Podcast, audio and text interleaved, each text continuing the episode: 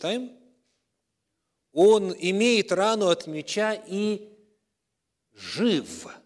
И вот это очень бросается в глаза. Смертельная рана, тем не менее, оставляет его живым.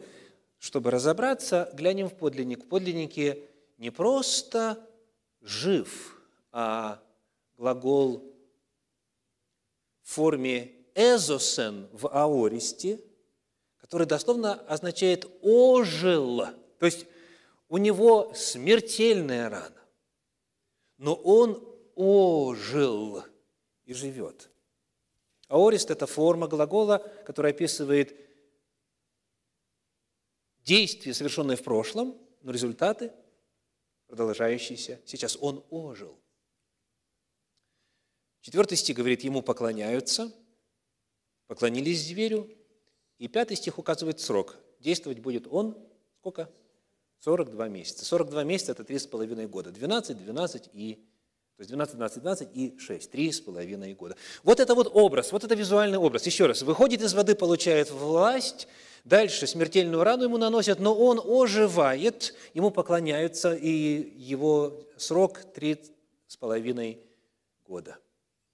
И вот теперь те, кто уже читал предыдущие книги апостольских писаний, они начинают понимать замысел использования именно этих слов – у нас есть агнец в книге Откровения. Агнец Иисус Христос. Он выходит из воды и получает власть. Сразу после своего крещения, Евангелие от Иоанна, 3 глава стихи 21-22, Дух Святой не сходит, он получает помазание, он получает печать Божью, и слова произносятся какие? «Сей есть Сын мой возлюбленный». И он, имея вот эту силу и власть, начинает свое служение. Иисус выходит из воды, получает власть, он описан в этой же 13 главе, как закланный, в 8 стихе. Агнца закланного. Как вы думаете, какое слово используется в оригинале? Правильно, то же самое. Да. То есть закланный – это тот же самый корень, то же самое слово, сфазо. Дракон, давший власть зверю, и вот этот вот зверь, он сфазо – как и Иисус закланный. Но дальше в жизни Иисуса происходит следующее откровение, 2 глава, 8 стих, говорит, который был мертв и се жив. Кто-нибудь может догадаться, какая форма используется в оригинале? Эзесен. То есть он ожил. Вот во всей книге Откровения только дважды используется глагол «зоо» – «жить» вот в этой форме, эзосон, ожил, ожил в отношении агнца и в отношении зверя. Иисусу поклоняются. Так, пятая глава, книга Откровений, стихи 8 и 9. «И когда он взял книгу, тогда четыре животных и два-четыре старца пали пред Агнцем, поют новую песнь и говорят, достоин ты принять». И, наконец, сколько служил Иисус? Три с половиной года. Что вы видите, дорогие? Да, спасибо. Вот это слово. Посмотрите на экран очень внимательно, я очень старался. Правда здорово? А, то есть, это некто всеми силами старающийся очень походить на Иисуса – то есть он метит на то, чтобы его воспринимали как Иисуса Христа. То есть зверь, он рядится в агнца, он хочет всем казаться агнцем. Поэтому перед нами явление псевдохристианское. Это лже-Христос, это антихристос. Слово «анти» в греческом в первую очередь означает «вместо». Например, когда повествуется о детстве Иисуса Христа, то сказано, что родители его, услышав, что Архилай царствует вместо Ирода отца своего, вместо в оригинале анти. То есть речь идет о явлении христианском, речь идет о явлении псевдохристианством, речь идет о подделке, речь идет о лжехристе, речь идет об антихристе. И вот, продолжая всматриваться в этого зверя, мы смотрим на него внешний вид и находим, что он нам как-то уже знаком. Да? Ну, нам это тем, кто, естественно, читал предыдущие книги Священного Писания. У него семь голов, книга Откровения, 13 глава, первые два стиха. «И стал я на песке морском, и увидел выходящего из моря зверя с семью головами». Что еще у него? Десять рогов. Во второй стих он похож на барса, на медведя и льва. Итак, чьим языком пользуется Иоанн здесь? Книга Даниила. В седьмой главе, в первых восьми стихах рассказывается о том, что из моря выходит лев с крыльями, потом барс с четырьмя крыльями, потом, то есть, ну, медведь, потом барс, да, медведь, потом барс, и потом зверь страшный и ужасный. И когда вы смотрите на этого четвертого зверя, сколько рогов у него? Давайте все-таки прочитаем, потому что не все же так хорошо знают Библию, как некоторые из присутствующих, правильно? Кто нас будет смотреть? Книга э, Даниила, 7 глава 1 по 8. «В первый год Валтасара, царя Вавилонского, Даниил видел сон и пророческие видения головы своей на ложе своем.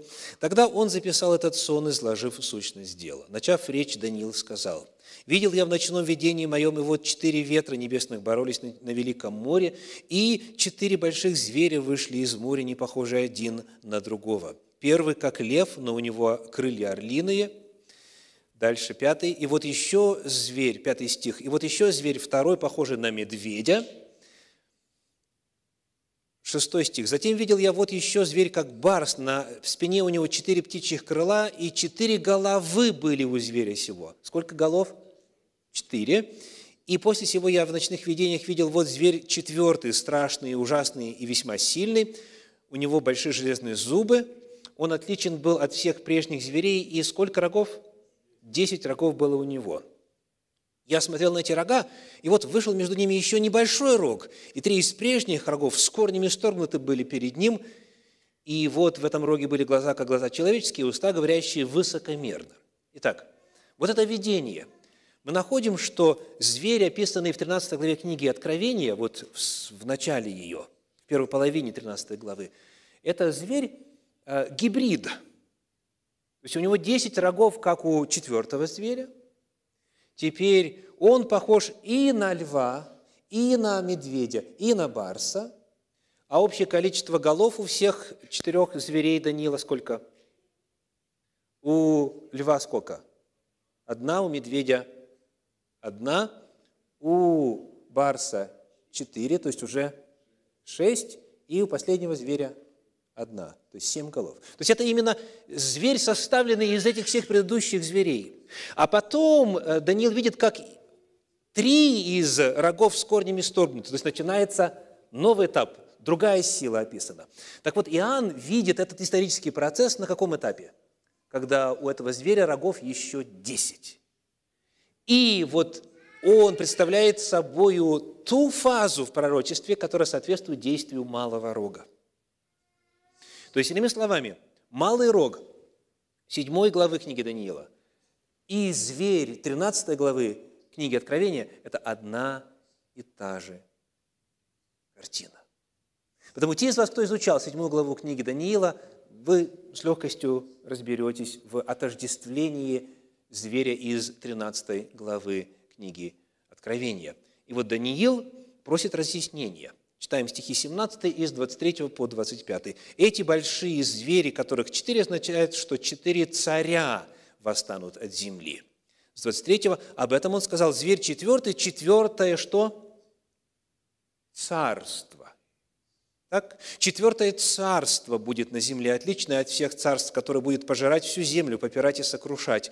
А десять рогов значит, что из этого царства восстанут десять царей, то есть десять царств, и после них восстанет иной, отличный от прежних, и уничижит трех царей, и против Всевышнего будет произносить слова, и угнетать святых Всевышнего, даже возмечтает отменить у них праздничные времена и закон, и они преданы будут в руку его до времени и времен и полувремени.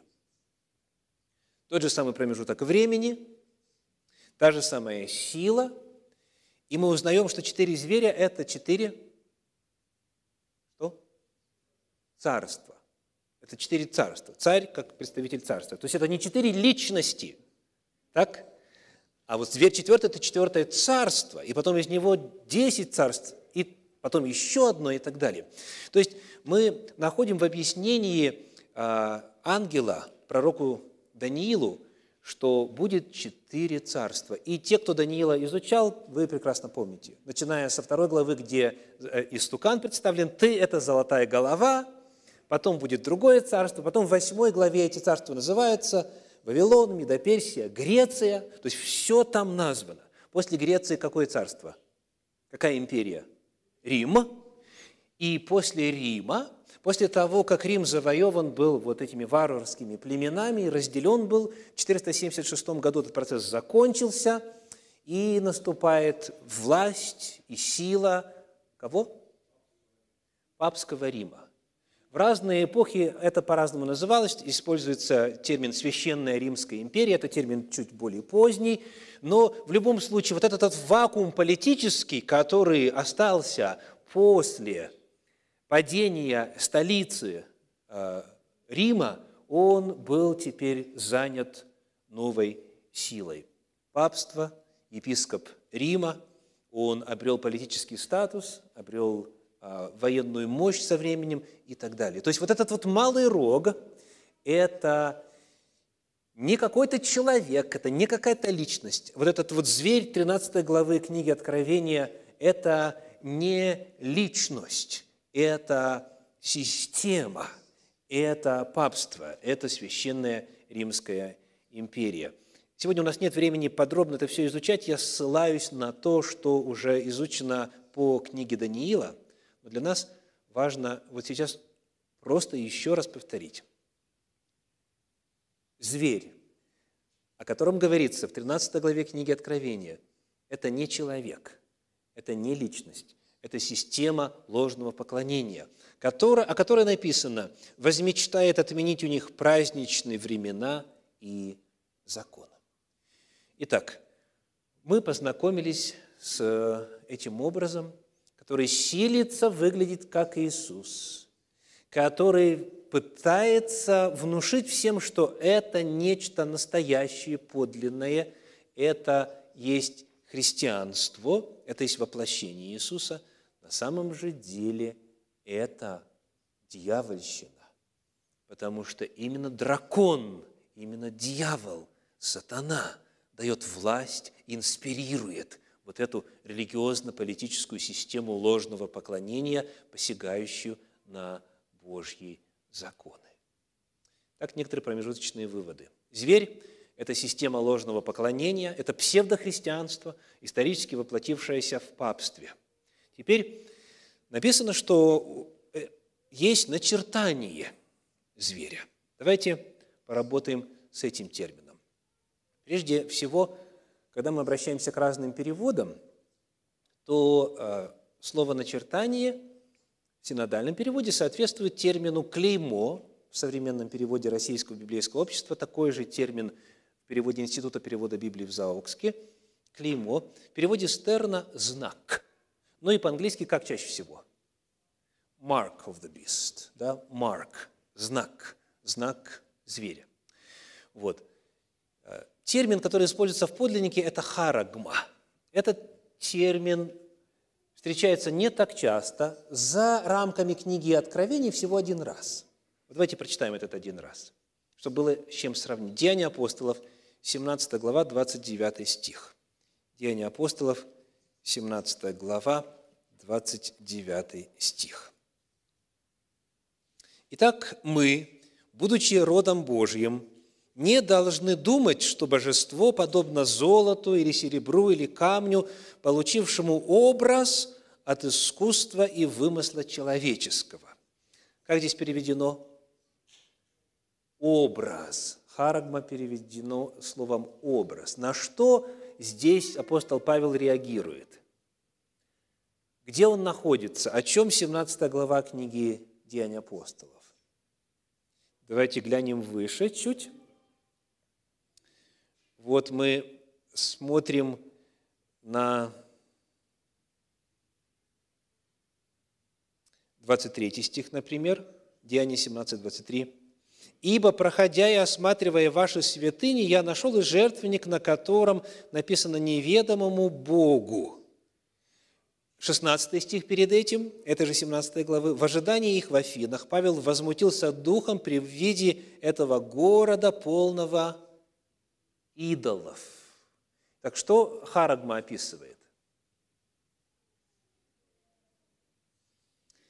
Павел начинает их вразумлять и говорить, что Бог, сотворивший небо и землю и так далее, Он настолько величественен, что Он не может быть уподоблен каким-то людям, животным там, и так далее, каким-то творениям. И вот еще раз мы не должны думать, что божество подобно золоту или серебру или камню, получившему образ от искусства и вымысла человеческого. То есть термином «образ», еще раз, что тут называется? Идолы. То есть в этом городе, как в любом языческом городе, было множество статуй божеств. И когда скульптор или художник или вот изготавливает этот объект поклонения, он какую цель достигает? Что он хочет сделать? Каков его замысел? Изобразить сходство. Вот как он представляет себе этого Бога, Зевс ли то, вот, там, Венера ли то и так далее, так он и изображает. То есть речь идет о попытке изобразить сходство между вот этим вот харагма и тем, что это харагма собою представляет и олицетворяет. Вот это единственное место за пределами книги Откровений, которое использует это слово. Вот это общая идея, о которой идет речь. То есть начертание зверя – это что? Это его образ, это то, каков он, это, это его идеалы, это его цели, это его устремления. Вот об этом идет речь. Теперь, когда мы задаем вопрос, а что же такое начертание зверя, собственно, в книге Откровения, то предыдущий стих – возвращаемся к книге Откровения, 13 глава, стих 15, говорит вот о чем. То есть мы сейчас поработаем с контекстом. 13 глава, 15 стих. «И дано ему было вложить дух в образ зверя, чтобы образ зверя и говорил, и действовал так, чтобы убиваем был всякий, кто не будет поклоняться образу зверя. И он сделает то, что положено будет начертание». Контекст говорит о чем? О поклонении. Зверь жаждет поклонения. Он хочет последователей. Он хочет популярности. Так? Речь идет о поклонении. Понятие об образе зверя, понятие о начертании зверя в контексте увязано с поклонением зверю и поклонением тому, кого он представляет. Когда мы в целом смотрим на всю эту 13 главу книги Откровения, то оказывается глагол «поклоняться» в греческом «проскюнео» там используется регулярно. Вот четвертый стих. «И поклонились зверю, говоря, кто подобен зверю сему и кто может сразиться с ним». Восьмой стих. «И поклонятся ему все живущие на земле». Двенадцатый стих. Он заставляет всю землю и живущих на ней поклоняться первому зверю. И в 15 стихе. То есть глагол «поклоняться» и вопрос «кому поклониться?» он через всю 13 главу проходит. То есть мы находим, что понятие начертания зверя, оно напрямую связано с поклонением зверю. Кто принимает начертание, тот зверю поклоняется. Дальше – когда мы задаем вопрос о том, где в книге Откровения используется понятие начертания, вот это греческое слово «харагма», то оказывается, что во всех, без исключения случаев, во всех случаях, где это слово есть, я вам сейчас их покажу, там же есть и второе понятие. Какое? Поклоняться. Вот давайте смотрите. 14 глава, 9 стих. То есть это уже за рамками 13 главы.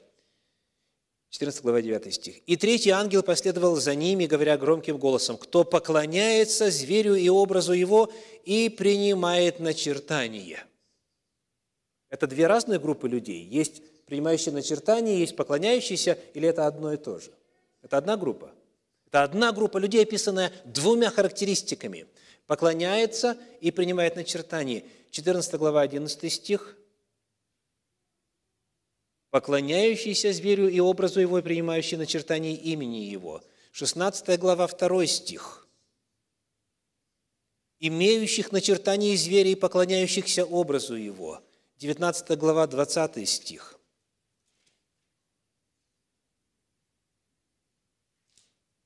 принявших начертание зверя и поклоняющихся его изображению. 20 глава, 4 стих не поклонились зверю, ни образу его и не приняли начертания. То есть, еще раз, очень важно, везде, где говорится харагма, говорится проскюнео. Везде, где говорится начертание зверя, везде говорится поклонение зверю. Поэтому, дорогие, кто не хочет получить начертание зверя, о чем надо озаботиться? Об одном только вопросе. Вот на данном этапе, вот в этом контексте не поклоняйтесь зверю. И все. Это не вопрос штрих-кодов, вакцинации, даже жидкой. Это не вопрос микрочипов, это не вопрос технологий, это не вопрос безналичного расчета и так далее. Книга Откровений кричит. Сколько раз? Посмотрите. Вот все эти упоминания – Начертание – это поклонение. Начертание – это поклонение. Вот и все. Но это только ответ общего характера. Потому что нам нужно выяснить, что значит поклониться. А перед этим выяснить, почему на руку и на чело. Начертание на руку и на чело. Наш подход простой. Мы обращаемся к тексту Священного Писания, задаем вопрос, где говорится о знаке на руку и на чело, о метке на руку и на чело. Приведу несколько примеров, их больше. Книга Второзакония, 6 глава, стихи с 5 по 8. Второзаконие, 6 глава, с 5 по 8. «И люби Господа, Бога твоего, всем сердцем твоим, и всей душою твоей, и всеми силами твоими» И да будут слова сии, которые я заповедую тебе сегодня в сердце твоем, и внушай их детям твоим, и говори о них, сидя в доме твоем, и идя дорогою, и ложась, и вставая. И навяжи их в знак на руку твою, и да будут они повязкою над глазами твоими». Кто-нибудь из вас мог бы продемонстрировать э, место над глазами у себя? О, спасибо. У меня, у меня также, у меня вот здесь. Вот, да? То есть речь идет о знаке на руку и о знаке на, на чело, на лоб. Так, раньше я лоб вот здесь показывал, теперь э, уже повыше. Ну, и семь пядей во лбу – это лучше, чем, чем пять, да, там, или сколько получается. Вот. А, что мы находим?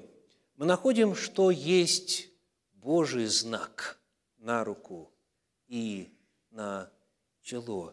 И он в чем выражается?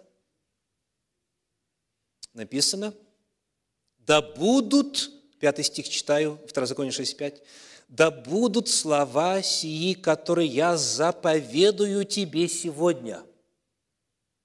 Слова сии – это какие слова? Второзаконие, 1 глава, стихи 1 и 5. «Сии суть слова, которые говорил Моисей всем израильтянам за Иорданом в земле Моавицкой начал Моисей изъяснять закон сей и сказал. Так что такое печать? Знак на чело и на руку.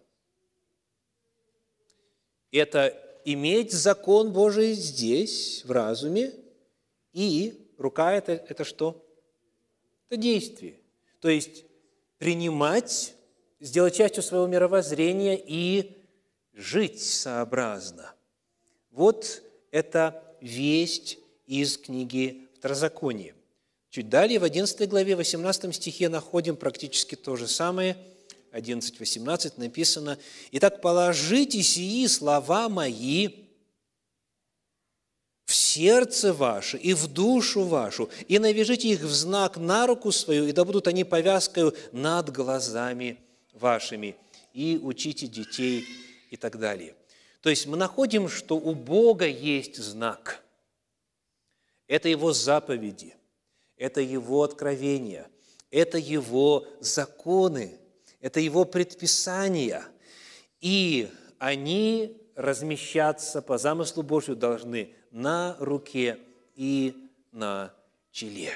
Соответственно, когда мы находим в книге Откровения, что тут вдруг зверь накладывает знак или метку или начертание на руку и на чело, то это является по сути своей чем?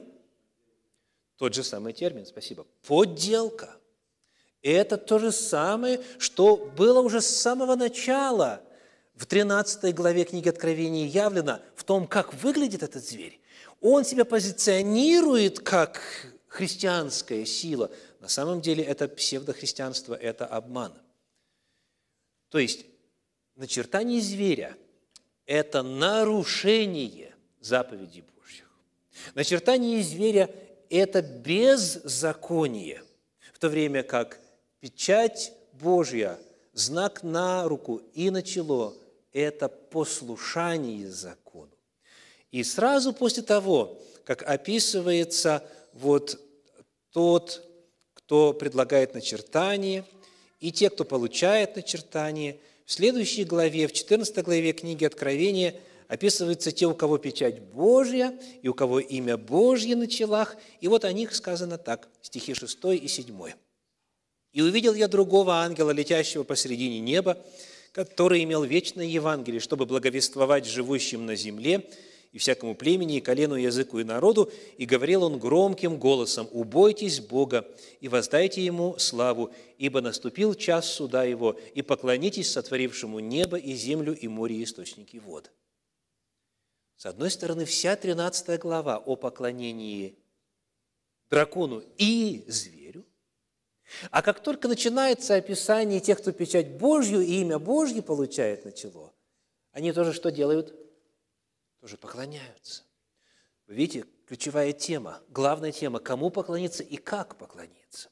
И вот, как мы отвечали в предыдущей а, встрече, во время предыдущей встречи, то, что перед нами звучит в 7 стихе 14 главы книги Откровения «Поклонитесь сотворившему небо и землю» – это цитата из 4 заповеди. «Помни день субботний, чтобы светить его. Шесть дней работы и делай всякие дела твои, а день седьмой – суббота Господу Богу твоему, не делая вон никакого дела ни ты, никто из твоих, ибо, 11 стих, ибо в шесть дней создал Господь небо и землю, море и все, что в них, а в день седьмой почил – Посему благословил Господь день субботний и осветил его. То есть мы находим, что а, контекст поклонения продолжается, и те, кто не принимает начертание зверя, они описаны как поклоняющиеся Господу, согласно четвертой заповеди. То есть вот то, о чем мы читали с вами в книге Даниила, в 7 главе, 25 стихе, что этот малый рог возмечтает отменить праздничные времена и закон – это, к сожалению, в истории исполнилось. Новые промежуточные выводы. Начертание зверя – это нарушение Божьих заповедей, прежде всего касающихся поклонения. Как это касается тебя? Вопрос к вам, дорогие. Сколько у Бога заповедей? Две, кто-то сказал десять. Кто-то говорит 613. Ох, как интересно. Так, 2, 10, 613. Как это касается тебя? Коль скоро начертание зверя – это беззаконие, это замена Божьих заповедей человеческими, нам с вами нужно удостовериться в том, говоря нам, я имею в виду тех, кто хочет избежать начертания зверя, Остальные могут не беспокоиться. А вот кто хочет избежать начертания зверя и, наоборот, удостовериться в том, что обрел и евангельскую, и апокалиптическую печать Божью, очень важно удостовериться в том, что знак есть на руке, и знак есть на челе, знак Божий, который выражается в соблюдении Его заповедей, Его законов. Потому давайте проясним кое-какие важные моменты, хотя бы обзорно, в отношении Божьих заповедей. Слова Иисуса. Евангелие от Матфея, 22 глава, стихи с 35 по 40. Матфея, 22 глава, с 35 по 40.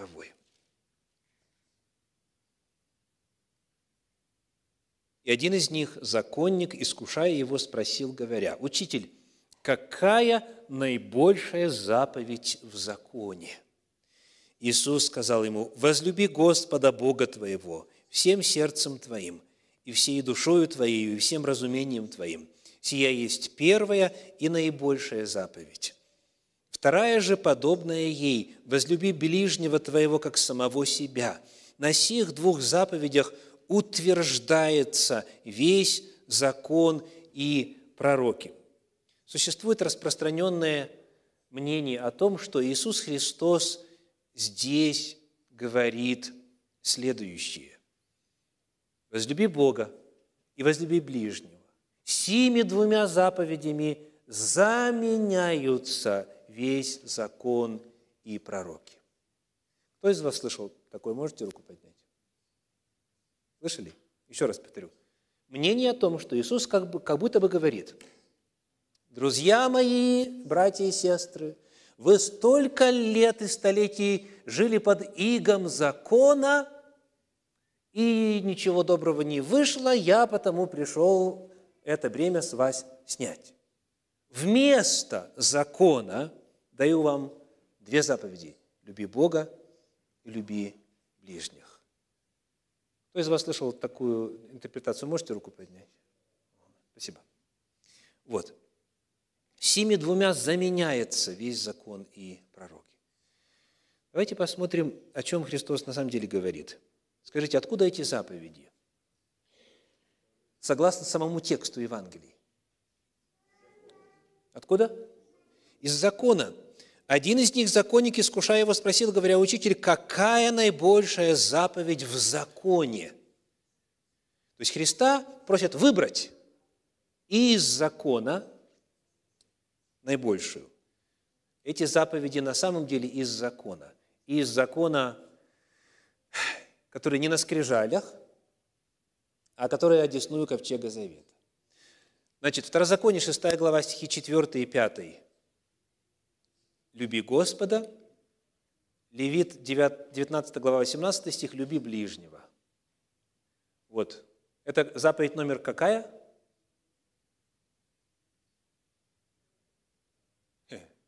Поди знай, так? смотря из какого документа исходить. То есть, люби Бога, люби ближнего – это не новые заповеди, это повторение заповедей, это уже будет третье законие. Если вы знаете, есть второзаконие, то Христос снова повторяет, в третий раз повторяет – люби Бога и люби ближнего. Так? Теперь, следующий вопрос. Что означает «на всех двух утверждается»?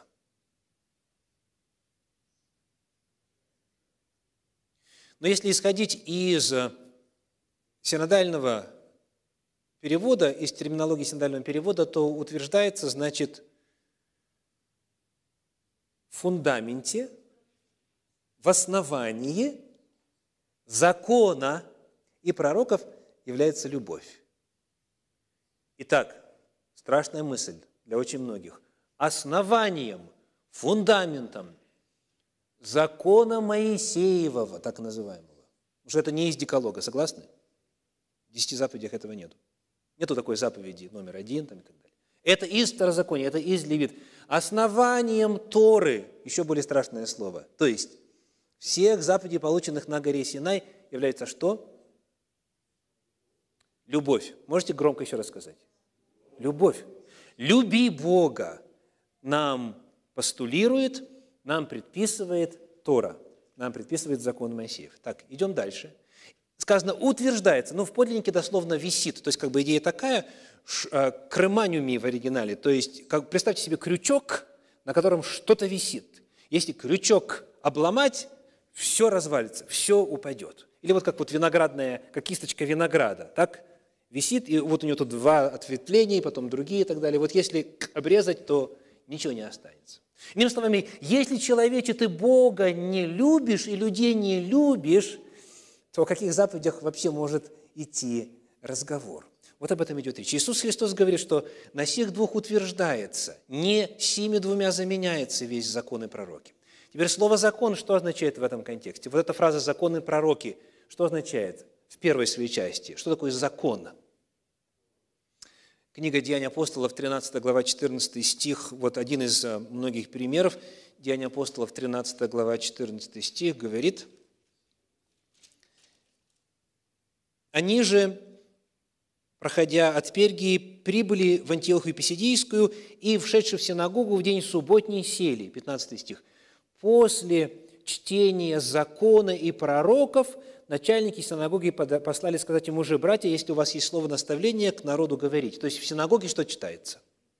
Тора и пророки, Тора и Гавтара. Теперь чуть дальше, в 15 главе, стих 21, 15-21, «Посему, ибо закон Моисеев от древних родов по всем городам имеет проповедующих его и читается в синагогах каждую субботу». Итак, когда Иисус Христос говорит о том, что люби Бога, люби ближних, это то, на чем утверждается весь закон, повторим, он о каком законе говорит?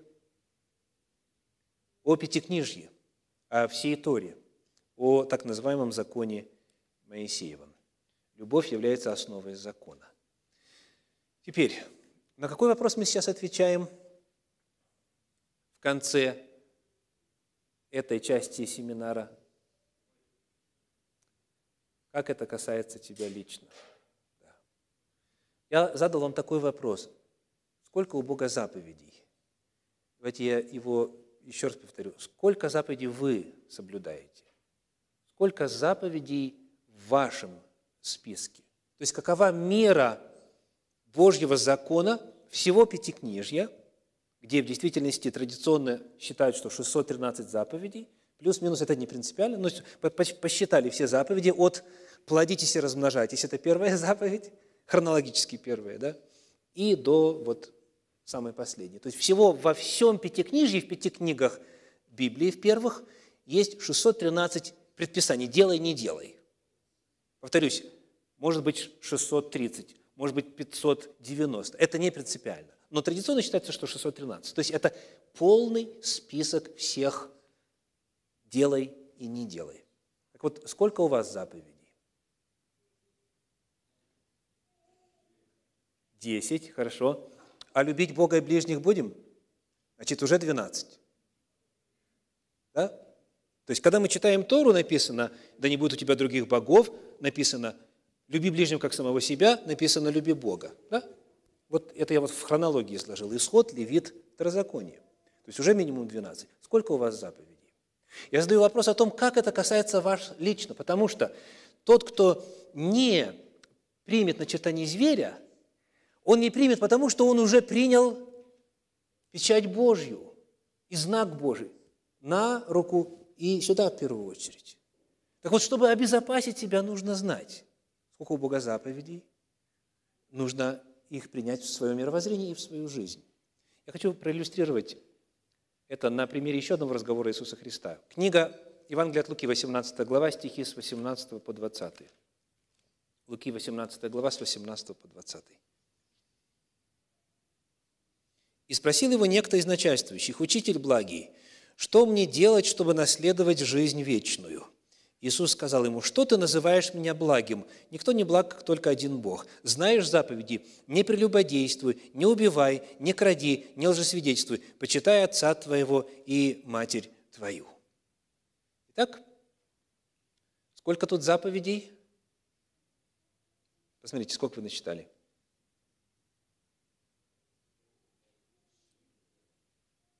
Кто-то опять насчитал, да?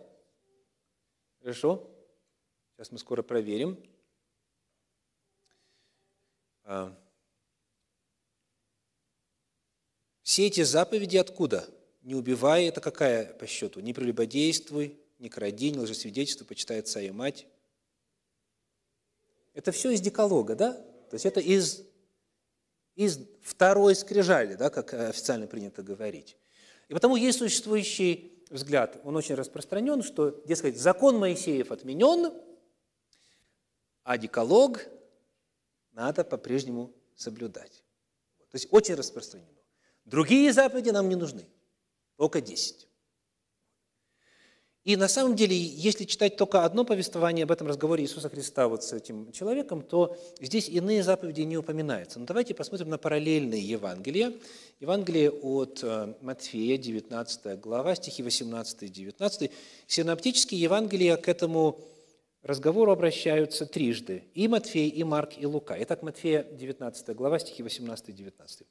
Говорит ему, какие? Иисус же сказал, не убивай, не прелюбодействуй, не кради, не лжесвидетельствуй, почитай отца и мать и люби ближнего твоего, как самого себя. Ой, уже одиннадцать. Потому что из Деколога процитировал. И люби. А это откуда? Второзаконие, шестая глава. Хорошо. Следующий отрывок. То есть уже, если говорить именно вот об этом списке, то уже шесть заповедей, правильно? Пять из Деколога и один из закона Моисеева, из книги закона так называемой. Параллельный отрывок. Марка, 10 глава, 19 стих. Марка, 10 глава, 19 стих. «Знаешь заповеди? Не прелюбодействуй, не убивай, не кради, не лжесвидетельствуй, не обижай, почитай отца твоего и мать». Ой, а это откуда? Какая новая заповедь тут? не обижай. Хорошая заповедь. То есть пять заповедей из Деколога, одна из закона Моисеева. Откуда? Из книги Левит, 19 глава, 13 стих. Давайте прочитаем. Левит, 19 глава, стих 13, чтобы был виден контекст. 19 глава, стих 13. «Не обижай ближнего твоего и не грабительствуй, плата наемнику не должна оставаться у тебя до утра». То есть, если человек на вас работал, вы наняли специалиста, и ему не заплатили, значит, вы нарушитель закона. Очень просто. Да? То есть, сколько уже заповедей у нас есть? Есть 10, плюс люби, люби, 12, плюс не обижай, 13. Будем продолжать. Понимаете, дорогие? Заповеди намного больше. И я сейчас взял только одну беседу. Даже те, кто заявляют, что Иисус пришел отменить Моисеев закон или даже десятисловный закон, и то вот эти христиане в разных деноминациях, протестантских и ортодоксальных, и то они соблюдают значительно больше заповедей из Моисеева закона. А самое любимое, на женщине не должно быть мужской одежды. Ага. А Иисус здесь при чем? Разве он на эту тему что-то вообще говорил? Понимаете, то есть надо быть последовательными. Либо мы принимаем, что да, закон Божий свят, праведен, добр и так далее. И тогда мы его принимаем в свою жизнь, а потом задаем вопросы, можно ли жертвы приносить, можно ли вот этот обряд выполнять, как, где и так далее. Там все объяснено. Там все четко расписано. Либо тогда мы говорим, нет, мы тогда не заповеди Божьи будем соблюдать, а заповеди человеческие, то есть заповеди дьявольские, заповеди зверя. И в конечном итоге, кто кому поклоняется, тот тому и раба. Итак, рабы Божьи или рабы человеческие? Слуги Божьи или слуги дьявола? Снова ставлю вопрос, сколько Божьих заповедей соблюдаете вы? Знаете ли вы? И жизнь ваша, мировоззрение ваше соответствует ли в действительности воле Сегодня вечером даст Господь, точнее после обеда, мы надеемся рассмотреть заключительную тему в этом семинаре, который называется «Начертание зверя. Личное измерение». Сейчас мы говорили больше об общеземном измерении, о начертании зверя как явлении. Сегодня в пять часов надеемся рассмотреть личное измерение этого вопроса.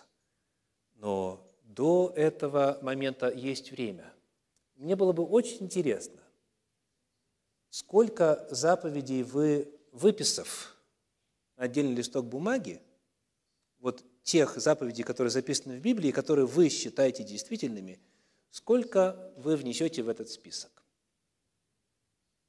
И если кто найдет время после обеда, после, после обеденного сна и так далее, скажите мне вечерком, сколько Божьих заповедей соблюдаете